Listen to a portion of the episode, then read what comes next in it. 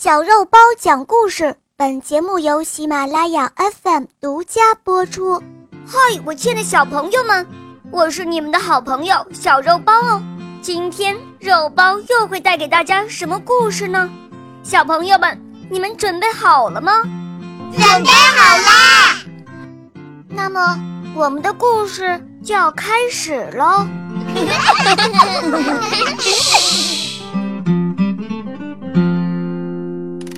小狐狸的苹果，播讲肉包来了。有一天，小狐狸在森林中发现了一个大苹果，这个苹果又大又香，小狐狸从来没有见过，相信在整个森林里，也是很难找到这样好吃的苹果的。当小狐狸正在欣赏这个大苹果的时候，他的好朋友小白兔也经过。看到这个苹果，小白兔很想尝一尝，并且建议大家一同分享。小狐狸却很自私地说：“这个又香又甜的大苹果，差点连我自己都舍不得吃，怎么可以分给你吃呢？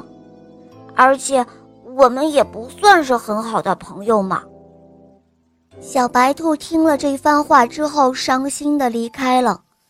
由于苹果太香的关系，小猴子、小猪、小象还有小花猫等也都到了这里，希望可以和小狐狸一起来分享苹果。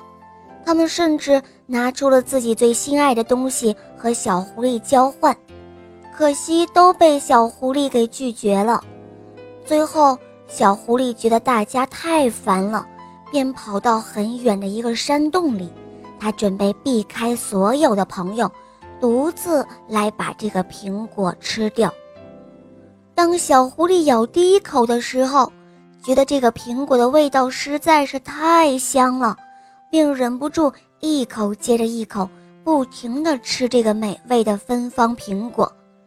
可是这个苹果实在太大了呀！当小狐狸吃到一半的时候，肚子已经胀得像一个大皮球，实在不能吃掉剩下的那一半了。但是小狐狸对自己说：“哎呦，这么辛苦才能独自享受的大苹果，无论如何也要把它吃光光，不能分享给其他人。”于是小狐狸继续努力着，它一口一口地咬着大苹果。一个多小时过去了，苹果终于吃完了。可是因为吃的太饱了，小狐狸的肚子开始痛了起来。最后，它连路都走不了了，在山洞里痛苦的呻吟着。远处的小白兔听到小狐狸的叫声，在山里四处的寻找，用了整整一个晚上。才把那昏倒在山洞里的小狐狸救了回来。小狐狸苏醒了以后，他知道是小白兔救了自己，很感谢地说：“谢谢你救了我，可是我这么自私，你为什么还要救我呢？”小白兔却微笑着说：“ 因为我们是好朋友啊。”小狐狸因为自己的自私而感到非常的内疚，从此以后，它再也不会自私了。它有好东西的时候啊，它愿意和好朋友一起来分享呢。好了，今天的故事肉包就讲到这儿了。肉包还有更多好听的故事哦，小朋友们赶快搜索“小肉包经典童话《萌猫森林记》”。